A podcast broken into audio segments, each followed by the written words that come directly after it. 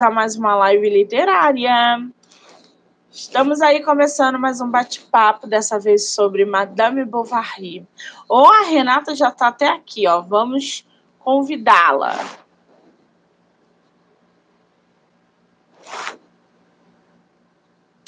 Renata, querida, bem-vinda. Tudo, Tudo bem? bem? Tudo jóia com você? Eu estou ótima. Lá no Instagram, menina, o que que os, bu os bugs, eles não convidam, não deixam você entrar. Tem um monte de coisa mudando no Instagram, só que não foi normalizado ainda. E aí eu não consigo. Você não entra na live, eu não recebo seu convite. Todo mundo reclamando. Parece que ainda não normalizou. Aí a gente faz por aqui que é tão bom quanto. Ah, vamos por aqui. Tá ótimo. Você já fez live pelo YouTube? Não, primeira vez. Não? Aí do, no, na, na parte direita superior da tua tela tem três pontinhos. Uhum. Se você quiser compartilhar com quem você quiser, fica à vontade.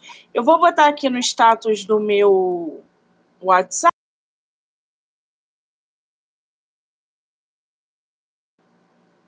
Pronto, agora foi. Aí, voltou. Maravilha. Renata, primeiro quero muito te agradecer por você super topar bater um papo com a gente sobre essa obra maravilhosa. Eu vi no seu Instagram, que Instagram lindo que você tem, hein? Obrigada, Monique. Você tem um laboratório de leitura, é isso? Conta pra gente um pouquinho sobre isso. Então, o laboratório de leitura é uma atividade que eu aplico aqui nesse espaço que eu tenho, que é a sala de prosa. A sala de prosa é um espaço físico aqui no quintal da minha casa, bem aconchegante, preparado para receber conversas é, literárias e filosóficas, que é o meu trabalho. Eu sou mediadora, promotora e mediadora de conversas literárias e filosóficas. E o laboratório é uma metodologia que foi criada já há bastante tempo, está fazendo duas décadas, para o professor Dante Galian, da Unifesp. É uma clássicos da literatura como fonte de temas para essas conversas, em busca do melhor conhecimento do humano. Então, a gente usa os personagens, o enredo, o drama todo, para trazer à tona questões que interessam a todos nós, né? Que vão nos ensinar um pouquinho dessa dificuldade que é ser gente, né? Então, o conhecimento humano nos permitindo conhecer melhor a nós mesmos e ao outro. E é muito gostoso quando a gente usa um terceiro, né? Um personagem dentro da literatura sempre ficcional, apesar de ser muito realista, muito inspirado na realidade. A gente usa Sim. a realidade deles para falar da nossa. Então, quando você me chama para conversar e conversar sobre livros, eu tô em casa, vou aceitar certo. que delícia! Você é de qual lugar do Brasil? Eu estou em São José dos Campos, São Paulo. São José dos Campos. Então, gente, o pessoal de São Paulo segue lá o Sala de Prosa para ver se consegue fazer parte do laboratório físico. Quem gosta de literatura, você explora a literatura clássica somente ou não? Só a clássica, Monique. É, eu acho que eu usei uma vez só um livro contemporâneo, que é o Tudo é Rio, da Carla Madeira, que foi muito bom, tem um potencial de clássico, vamos dizer assim, porque traz temáticas humanas. Ainda não Mas é, esses livros que passam pelo crivo do tempo, que continuam nos dizendo coisas, são livros que falam do humano. Então eu posso ter assim, eu aumento a chance de trabalhar temas que dizem respeito, que interessam a todos. Mas só fazendo uma ressalva, o Sala de Prosa tem um laboratório virtual também. Então, qualquer, qualquer pessoa em qualquer lugar pode fazer. Eu tenho a turma presencial e a turma virtual. E esse ano eu estou estreando presencialmente o laboratório de leitura com os clássicos da filosofia também. Ah, um espetáculo esse movimento literário, né, gente? Então, ó, sala de prosa, manda direct para Renata. Se você tem interesse em participar virtualmente, às vezes você está na Bahia, às vezes você está no Sul e você não tem um lugar para falar de literatura, para participar. Tem muita gente que gosta desse, dessa atmosfera de clube de leitura, dessas discussões promovidas dentro da literatura, inclusive clássica. Então, Sala de Prosa, tá? Já recomendei seu canal, quero nem saber, Renata. Obrigada, muito bem. Gente, como é que surgiu a ideia de fazer esse bate-papo? Eu sou uma leitora voraz, assim como a Renata e tantas outras pessoas. E eu resolvi assinar o Clube de Literatura Clássica, porque eu queria conhecer mais obras clássicas mundiais, francesa, russa, não só nacional. Né? Até porque a gente é envolvido por séries e filmes que falam às vezes de literatura clássica que a gente não leu, que a gente não conheceu. E nada melhor do que ler o livro para que a gente fique mergulhada nesse mundo da literatura clássica. E aí, todo mês, eu venho recebendo livros com edições lindíssimas da literatura clássica, e um deles foi Madame Bovary, de Gustave Flaubert, que inclusive tem muitos filmes sobre essa história, filmes de 70, filmes do ano de 2000, filmes agora produzidos de 2015 para cá sobre Madame Bovary. E eu fiquei tão mergulhada nessa história que eu comecei a escutar não só podcasts sobre o Gustavo Flaubert, mas também Madame Bovary. Então eu escutei uma aula universitária de um, de um professor por, por, por, opa, por podcast. Escutei podcast feminista para saber o que as femininas diziam sobre Madame Bovary. E já acrescento, Madame Bovary não era feminista, mas eu queria entender esse lado das feministas com uma mulher tão nesse tempo, né? Esse vucu-vucu que ela promoveu então eu fui explorando várias temáticas ao longo da leitura, vendo os filmes e etc. Ô, Renata, você leu Madame Bovary já tem muito tempo ou não? Eu vi que você está promovendo atualmente um laboratório da história, é isso ou não? Eu estou fazendo, agora em, em fevereiro a gente começa o laboratório de leitura da obra Madame Bovary. A gente são seis encontros para falar do livro, o fragmento, o livro e algumas partes. A gente vai lendo durante a semana individualmente e conversa sobre aquela parte no encontro seguinte. Mas eu já fiz esse laboratório anteriormente. Na verdade, é a quinta vez que eu falei Madame Bovary. Eu já li quatro vezes. A primeira vez ah, deve ter uns oito anos mais ou menos, e a última tem quatro anos. Muito então, bem. É, uma, é, um outro livro, uma outra pessoa que está começando Sim. a releitura, né? E toda vez que a gente lê o mesmo livro, a gente tem uma percepção diferente, né? Ah, Não tem jeito.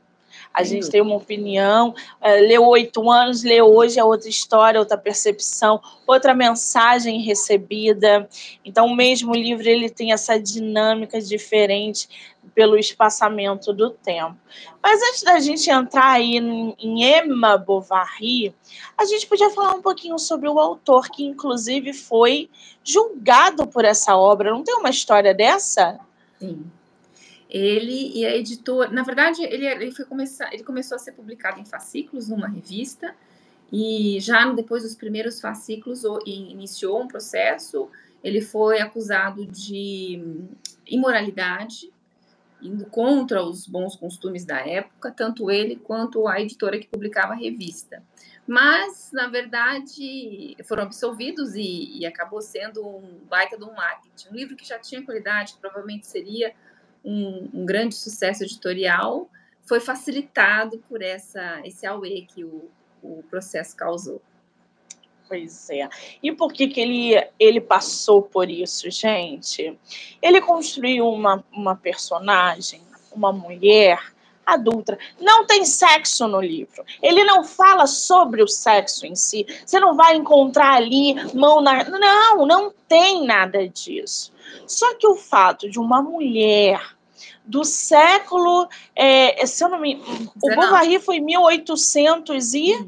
56, é século XIX. 56. Criar uma mulher adúltera dentro da literatura, porque Emma, a gente vai entender já já essa temática, essa aflição, essa, essa Emma era leitora, tá, gente? era uma leitora. E aí falou assim: bom, uma mulher não pode ter esse tipo de comportamento, isso é um absurdo, e nananã. E acabou que esse julgamento serviu também como um baita marketing para o livro e acabou sendo lido e vendido e se tornou realmente um, um, livro excepcional. E depois de Emma vieram outras mulheres também, baseadas, né, como Capitu, mulheres adúlteras em histórias clássicas, é, escritores trazendo essa pegada do adultério, que era um escândalo. As mulheres não podiam fazer muita coisa, e o adultério era realmente uma coisa horrorosa. O Gustavo Flaubert é um escritor francês do século XIX e ele nasceu em 1821 na França. O cenário do livro é também na França, né, o, o Renata? Qual é o nome da cidade? É Rouen? Rouen? Na verdade, elas, ele se passa em dois momentos, né? Porque a, depois de uma prim, primeira crise é, depressiva da Emma, eles se mudam para um outro povoado. É, Yonville e Tostes. Tostes é o primeiro e Yonville o segundo. Tostes, né, no caso. Mas, na verdade, são dois vilarejos fictícios inspirados nos, no, nas vilas da Normandia, do norte da França. Então, não são... Não existem essas cidades, nunca existiram. Flaubert criou. Essa cidade que ele fala aqui, que ele nasceu, e tem, tem uma menção dela aqui nesse livro. Sim, ele menciona como sendo uma cidade maior, né? Como se fosse um. um longe de ser uma Paris, mas perto dos povoados onde eles moravam, ali era uma cidade um pouco maior, com um pouco mais de infraestrutura. Muito bem. E aí ele faleceu em 1880. É frequentemente considerado um dos importantes romancistas da literatura mundial. O Flaubert, gente, tem um parênteses aqui que ele era muito perfeccionista. Quando a gente para para ler, por exemplo, Madame Bovary, dizem, né, há é, é pesquisas ali que cada frase promovida por Flaubert foi feita de uma maneira muito perfeccionista, desgastante, na verdade, porque nada para ele estava bom, nada para ele, ele queria essa perfeição. E ele tinha essa busca justamente é, por essa perfeição, ficou famoso por Madame Bovary, né, que é uma considerada uma obra-prima da literatura realista. Ô, ô, Renato, o que, que seria literatura realista, para quem não conhece o termo? Então, Monique, antes de mais nada, preciso pontuar que eu não sou teórica da literatura. O que eu sei é o que o senso comum conhece. A gente sabe que o realismo é, foi uma corrente que tentou, uh, rompendo um pouquinho com o movimento romântico, que era a exacerbação dos sentimentos, uma supervalorização da natureza. O realismo vem mais porque cotidiano, comezinho, descrever a vida como ela é nos pormenores, sem é, tentando limpar de, de sentimentalismos, não que não haja, haja sentimentos, claro que há, mas uma coisa mais preto no branco, assim, é mais direta, mais objetiva e bem detalhada.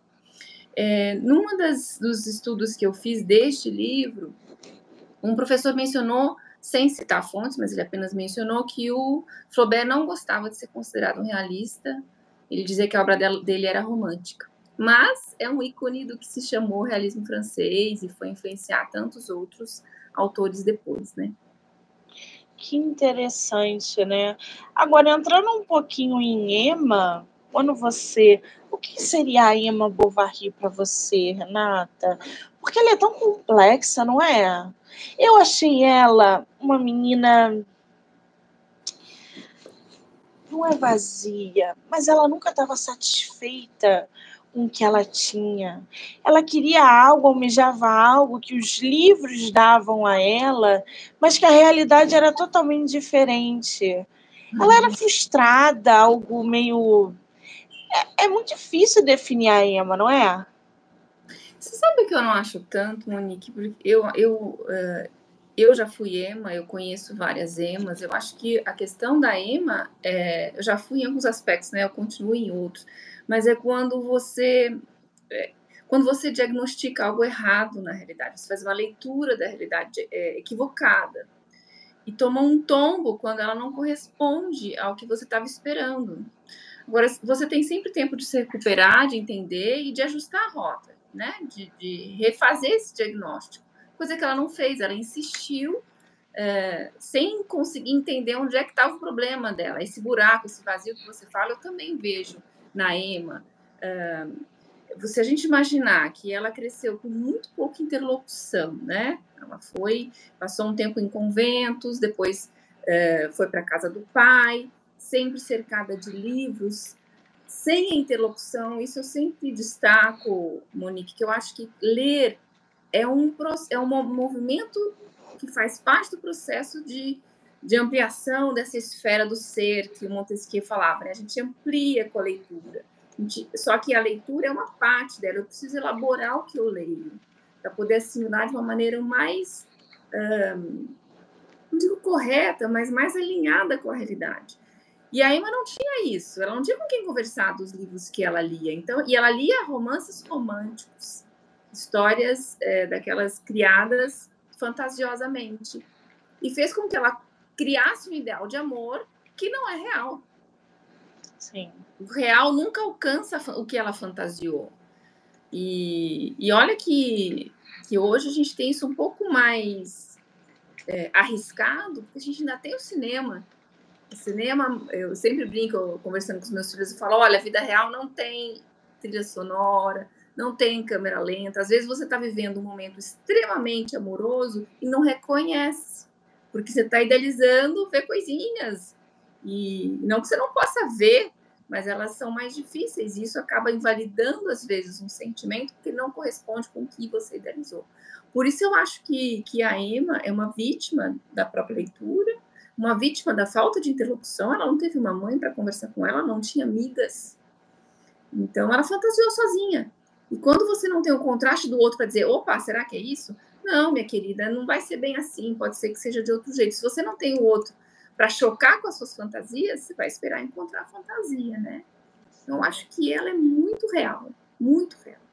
Um aspecto romântico, um aspecto dos afetos, mas extrapolando um pouco a história em si, essa questão da, de, de, de você criar expectativas sobre qualquer coisa que não estejam amparadas numa avaliação mais realista, você pode se decepcionar. E aí, se você não entende de onde vem esse problema, você vai continuar, a vida vai continuar te batendo até você entender, poxa, eu acho que eu acho que eu preciso rever meus conceitos. A ideia é rever os conceitos.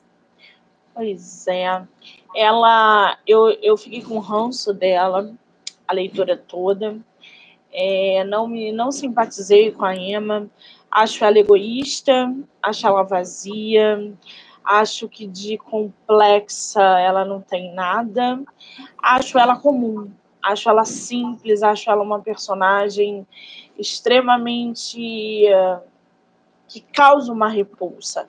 Ela ignora e rejeita a filha, ela trata mal a empregada, ela é, tem uma, uma compulsão ali por é, eu quero mais porque algo dentro de mim não é suprido, ela quer uma realidade que ela não tem, que ela viu em livros, ela não se satisfaz com a realidade que ela tem, que é muito melhor do que 50%, 60% das mulheres da época dela viviam e tinham. Então, a, a, a, Emma Bovary, ela, ela deixa de ser aquela menina que sai daquele convento cheia de sonhos, cheia de não sei o quê, e ela não sabe lidar com a realidade que bate nela, que mostra para ela que é crua e nua. Então, eu, eu não simpatizei com a Emma. A não ser, a não ser, no final da leitura, quando não tem como a gente não se comover com essa com essa dor que ela sente ao partir, porque toda ação tem uma reação, e não é spoiler, porque Madame Bovary é literatura clássica, quem não leu vai saber, a, a Emma Bovary, ela se mata, né, mas até ela de fato morrer, ela sofre muito, e esse sofrimento mexeu comigo. Agora, A gente tem um outro personagem, o Charles, né? O Charles Bovary. Inclusive, só abrindo aqui um parênteses, a Emma, além disso tudo, não tinha uma boa relação com a sogra.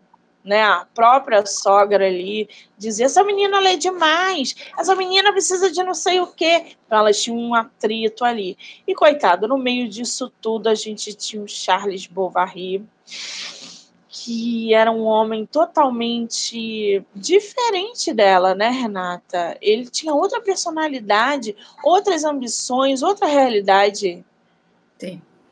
Eu acho que o, grande, uma boa parte da frustração da Emma vem justamente de se casar com alguém tão diferente dela. O Charles é uma pessoa é, bacana, eu gosto bastante do, do personagem. Tem gente que tem pega ranço dele por ele ser tão apático mas ele é um homem sem ambição, que foi bem sucedido medianamente, né?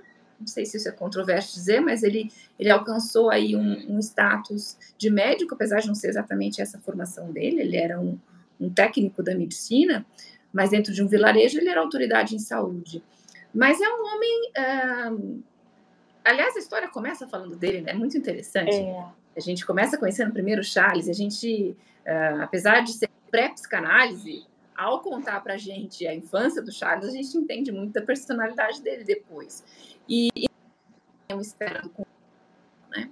Então, ali, uh, eu me compadeço muito dos dois, porque ele é um homem bom, apaixonado, mas não sabe o que fazer. Ele não sabe fazer com aquele vulcão que tem dentro da casa dele. Né? E nem nota que ela está efervescendo, né? ele não nota que ela é um vulcão insatisfeito, que está prestes a explodir. Ele é pego de surpresa e isso também diz bastante dele, né? Sim, ele é realmente, ele é esse homem, gente, que a Emma tá ali, vamos, eu quero alguma coisa, eu quero mais. E ele tá, Emma, como é seu jantar? Tá tudo bem, amanhã é outro dia. Ele é sempre muito tranquilo, totalmente diferente. Então a Emma ela tem essa desilusão dentro do casamento, ao mesmo tempo ela tem que lidar com a solidão. A gente tem uma sociedade burguesa ali em volta, que todo mundo sabe do, do que a Emma faz, os adultérios, mas cada um age dentro das, dos seus próprios interesses. As coisas vão acontecendo, né? Então, o, o, o, autor, o Gustavo Flaubert, ele faz inclusive através dos personagens, essa crítica a essa sociedade que está dentro da trama, aonde todo mundo. E o, o, Charles Bovary, gente, que é o marido, é Emma, é Deus no céu e Emma na terra. Ele, de maneira nenhuma, é meu amor para cá, meu amor para lá.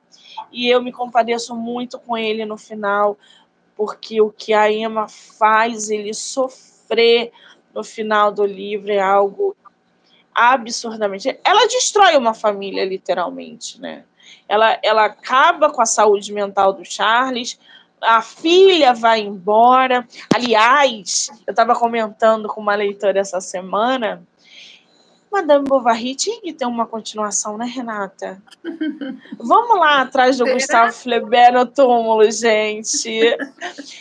E a filha dela? Eu quero saber da filha dela. Se vai ser igual à mãe, eu quero saber o que, que essa rejeição causou na filha. Se ela vai ter os mesmos traços da Emma. Aonde essa menina foi parar? Porque a avó morreu, o avô morreu, o pai morreu. Todo mundo. Essa menina tá com a tia tia-avó, tia sei lá o quê, fazendo, trabalhando com algodão, uma realidade, tudo foi tirado dessa menina por causa do egoísmo, das ações egoístas da Emma Bovary. Então eu acho que merecia uma continuação esse livro, tu não acha não? Escreve, Noni. Ah! Vai escrever. tá livre aí. Eu vou querer ler. Do Flaubert Sim. não dá mais, mas qualquer, talvez alguém tenha escrito, não escreveram um livro depois do Mr. Darcy. Tem algumas pessoas é, que continuam algumas histórias. É lógico que é mais atitude de curiosidade, porque que vale. Acho que a gente pega se afeiçoa um pouquinho ao autor original, né? Mas é, é interessante, Monique. Eu acho que uh, sim, os comportamentos da Emma eles uh, são muito voltados para ela. Mas eu tenho, eu tendo a ter um pouco mais de complacência, não sei, empatia na medida em que eu percebo que ela não tinha o que dar e, e não era para mim, para mim, Renata, eu considero muito a intenção. Como diz Guimarães Rosa, é, é na nascente que a água é limpa, né? Você, você entender a origem, de onde partem os comportamentos da Emma, eu consigo atenuar um pouquinho os estragos que ela causa, porque ela não tinha o que dar. Ela estava é, muito infeliz, né? Então, eu, eu tendo a ter um pouquinho mais de, de, de, é, de empatia mesmo. Eu, eu, sinto muito por ela, eu gosto dela, eu adoraria que ela não tivesse enganado tanto a respeito da vida e, e não ter tido uma segunda chance de, de reajustar a realidade. É, talvez o Charles tenha. A gente teria que escrever essa história. Ah, meu Deus! A gente não vai ter essa continuação, gente. Isso dói no coração. Renata, tem alguma parte que você mais gosta nesse livro? Que você queira ler pra gente? Ah, tem alguns trechos que eu gosto muito. Uns por conta da mensagem que passa, outros por conta da maneira como foi construída, porque como você falou, o Flaubert ele foi extremamente dedicado, palavra a palavra. Né? Um livro que tem 400 páginas, existem 4.500 páginas escritas, os manuscritos deles que estão numa biblioteca, no museu, biblioteca em Rouen, que é a cidade dele, né? Então imagina, para você extrair 10% de um livro, você tem quatro, é, cinco anos se dedicando para escrever 4.500 páginas. Então, você vai apurar no grau o que você entrega para o leitor. A gente tinha que pegar com luva esse livro, porque isso aqui é esforço de muito. É muito esforço, muito cuidado de um autor. E nisso ele constrói, como você falou, aqui não menciona, não, não descreve nenhuma cena de sexo, não é um livro imoral neste sentido. Mas, por exemplo, aquela cena da carruagem, a carruagem. E que o cocheiro não pode parar, ele é extremamente é, erótico. Né? A gente sabe o que está acontecendo ali dentro. Sim. Uh, mas não há nada explícito. Então eu gosto muito dessa cena, eu acho ela muito bonita. Eu gosto, uma das frases que eu mais cito uh, e que eu de fato incorporei na minha maneira de pensar é aquela em que ele fala é, não se deve tocar nos ídolos, porque o dourado deles pode sair nas nossas mãos. Eu acho espetacular essa ideia de que de perto ninguém é ídolo, de perto todo mundo é gente, de perto todo mundo falha, tem os seus momentos de fraqueza. Então, ou você mantém distância, ou você vai ser obrigado a se decepcionar com seus ídolos, ou a, a realocá-los no, no, real, né? Que é o que eles são. Aqui, eu, eu postei uma frase essa semana também no, no, Instagram de um outro livro que fala sobre Madame Bovary, um livro teórico, em que ele diz, ele dá a ideia do tédio como uma aranha silenciosa que vai ocupando todos os cantos do ser da Emma, né? Então o tédio é um, um outro problema sério para a Emma, porque ela começa a entender que qualquer uh, qualquer relação, mesmo as adúlteras, em determinado momento entram num, num patamar de estabilidade. E, e, ela se recusa a entender isso, porque nos, nos, livros que ela leu, isso deveria ser sinal de falta de amor. O amor está acabando, porque é sempre aquela coisa é, que dá frio na barriga, exacerbada. E, e, esperar isso todo dia de uma relação é irreal. Né? Então, acho que esse trecho também eu gosto. Eu gosto do livro todo é, Monique. Eu acho que é um livro que exige com que a gente se ajuste ao tempo uh, da época, do século XIX. Você não consegue ler Madame Bovary rápido. Você tem é. textos é. super extensos, descritivos. Ele vai no detalhe. Como disse o professor Gurgel na aula dele sobre Flaubert, Flaubert ajuda a gente a ver e às vezes a gente não está com essa paciência, a gente quer ir logo para ação. Então é comum você ouvir dizer: ah, mas que livro chato pode ser que soe chato para quem não quer desacelerar, e é quase impossível mesmo. Mas é. entrando é. no ritmo, para mim é que nem uma viagem no tempo. É, eu acho muito rico, muito mesmo. Agora, nós temos outros dois personagens aí muito bons também, que são os amantes dela. Uhum. Um é um menino muito parecido com ela, que vai estudar direito. Quer dizer, eles são muito parecidos porque são muito leitores, almejam a vida. E aí eu escutei. É, exatamente. E eu escutei uma, uma menina fazendo análise de Bovary num podcast, e ela falou assim: pô, cara, eles queriam praticamente a mesma coisa, eram quase almas gêmeas, os dois é, borbulhando, novos e etc. Qual foi a dele? Ele saiu, ele foi para o mundo, ele não ficou preso num lugar e etc. Ele foi atrás do que ele queria. Ele volta, volta, mas ele vai para Paris, ele vai estudar, ele vai conquistar outras coisas, ele volta com uma outra mentalidade. E a Emma não a Emma fica ali somente nos sonhos, somente no, nas vontades e nos desejos. E aí esse personagem também eu gostei bastante dele por causa dessa dessa diferenciação. E a gente tem um cafajeste que é o outro amante dela, é um aristocrata, né? Que aquela cena do dinheiro quase no final.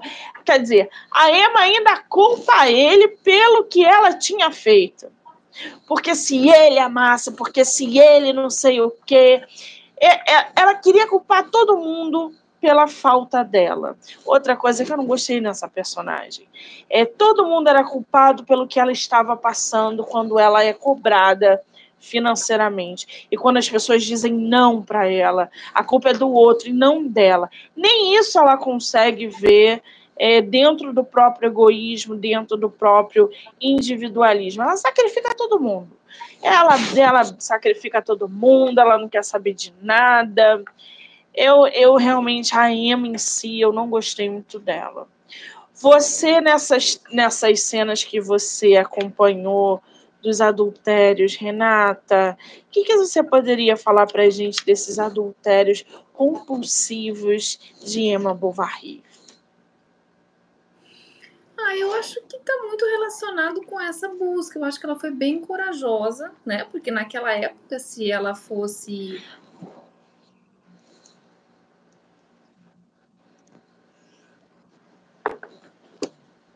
é, também, mas uh, muito provavelmente ela estaria na rua da amargura, com uma péssima reputação e não teria condição de ter uma vida digna porque a mulher não trabalhava, Sim. não da classe dela. Então, uh, eu acho que ela foi extremamente corajosa e, a, e se arriscou em ir atrás de, de satisfazer aqueles desejos. Uh, eu acho que o, o Leon, diferente do Rodolfo, o Leon gostou da Emma só que a Emma perde a medida. A Emma era uma mulher desmedida, né? Além de ser casada, o que era um problema muito sério, era uma coisa a se considerar. O Rodolfo, uh, um Dom Juan, que não perdeu a oportunidade, ela, pela descrição do Flaubert, era uma mulher muito interessante. E, e, ele foi lá e tirou, fez bom proveito dela, mas é óbvio que não ia assumir nada. Então, uh, eu acho que os adultérios são a história, né? Eles vão nos dizer da Emma tanto, tanto em relação à coragem, quanto à relação da desmedida e a, a relação da frustração, de não entender o que, é que ela estava buscando. Né? Eventualmente, ela tenta, duas vezes, encontrar isso em casa. Né? Assim que ela se casa, ela tem a expectativa de ser uma, uma boa esposa, de ter um bom relacionamento, de se apaixonar pelo Charles. E depois, quando o Rodolfo começa, ela, ela tá vendo que o negócio tá avançando, pode ser que ela não resista e ela fala, não, não, não posso deixar isso acontecer, deixa eu voltar para casa. E o Charles frustra, né, com aquela questão do, da cirurgia mal sucedida, enfim. É, o fato é que o, os adultérios vêm contar quem é Emma Bovary, tudo que ela sente falta, e aparecem como uma não solução. O que não deixa de ser didático da parte do Flaubert, né? Ela acaba bem mal. Então, uh, longe de ser algo assim encorajar a fazer para aquela época, talvez o que ele tenha mostrado é que uh, cuidado, cuidado que você pode não acabar bem. Você chegou a ler os contos do, do Flaubert? Eu li é, aquele tem aquele livro do papagaio na capa, né? Três, tem três contos. Eu li, eu li. mas eu não, não guardei, não me lembro. É, nada que tenha me marcado como Madame Bovary. Não fiz laboratório deles, apesar de eu fazer bastante laboratório de contos. É, não cheguei a fazer, então eu realmente não me lembro. Não foram histórias marcantes. Eu não li também, não. Eu veio no, no, no box do, do clube, mas eu realmente não li. Veio um outro uhum. o livro menor, né? Com os contos, mas eu confesso que eu também não tive acesso ainda, não li, mas provavelmente até final do ano eu devo dar uma lida nele. Agora, por que, que você recomenda a leitura de Madame Bovary? Se é que você recomenda? Ah, recomendo, claro que sim. Como não? Ah, por alguns motivos. É, porque é bom. É uma, é uma boa história, tem um bom é. enredo, tem bons personagens. Já alertando para o fato de que é um livro que tem um ritmo lento, um, o que não o torna ruim de jeito nenhum, mas um pouco mais trabalhoso, vai ter que se dedicar a ele. Recomendo para a gente entender o estrago que uma expectativa mal dimensionada pode causar na nossa vida. Uh, para a gente entender um pouquinho sobre relacionamentos, sobre uh, o autoconhecimento, Monique, se ela se conhecesse um pouquinho, talvez ela não tivesse ficado tão empolgada na primeira oportunidade de casamento, mas é lógico que não consigo, nem posso, seria leviano da minha parte, julgar em Bovary à luz do que as mulheres hoje têm em termos de escolha. Sim. Né? Não só afetivas, como profissionais, a própria maternidade hoje é uma escolha, enfim. É, eu acho que, como diz Flaubert, a fase mais clássica dele durante o julgamento, quem é Madame Bovary? Madame Bovary sou eu. Eu acho que Madame Bovary somos todos nós em alguma medida. Mesmo quando a gente rejeita o personagem, essa rejeição está dizendo da gente. Eu acho isso muito interessante, é uma ideia é, que eu carrego e, e, levanto muito a bandeira aqui no laboratório, já que o laboratório é um espaço de conhecimento humano, é uma ideia bem sintetizada numa frase do, do Pushkin, que ele diz que cada leitor lê a si mesmo. Um, e eu acho que é isso. A, a, nossa afeição ou rejeição a Emma, ao Charles, ao Homé, por exemplo, que é um personagem maravilhoso, ele vai dizer muito mais da gente do que do personagem. Porque é, porque se fosse algo absoluto, que não tivesse a ver com a nossa subjetividade, ou todo mundo detestaria a Emma, ou todo mundo amaria a Emma, ou todo mundo amaria o Charles, ou todo mundo detestaria o Charles. E não é o caso. Aqui no laboratório a gente tem um grupos de no máximo 12 pessoas, mas são 12 subjetividades. E lógico, algumas opiniões coincidem, mas elas são diversas. E aí a gente parte deste ponto, dessa diversidade, para entender que uh, o que eu penso do livro, da obra de Madame Bovary, dos personagens, diz respeito a mim. E aí eu posso me conhecer um pouco melhor. Por que, que todo mundo gosta da Emma e eu não? Ou por que, que todo mundo tem paciência com Charles e eu não tenho? Enfim, mil possibilidades, né? Se você explorar a fundo a sua relação com a história, com os personagens, você está fazendo um mergulho para dentro, que eu acho que é o lugar onde a gente consegue fazer descobertas é, úteis para se humanizar. Muito bem. Emma, bato o martelo aqui, na minha concepção, Emma é uma chata, vazia, egoísta, insuportável. Não gostei dela, apesar de ter amado a obra. Personagens incríveis por Gustavo Flaubert. Leria novamente outras edições. Acho que a gente pode tirar muita coisa de uma outra perspectiva dessa obra, acho incrível. E uh, quem não leu Emma Bovary, por gentileza, leia, tire as suas conclusões, porque é uma, é uma história que vale muito a pena a gente conhecer.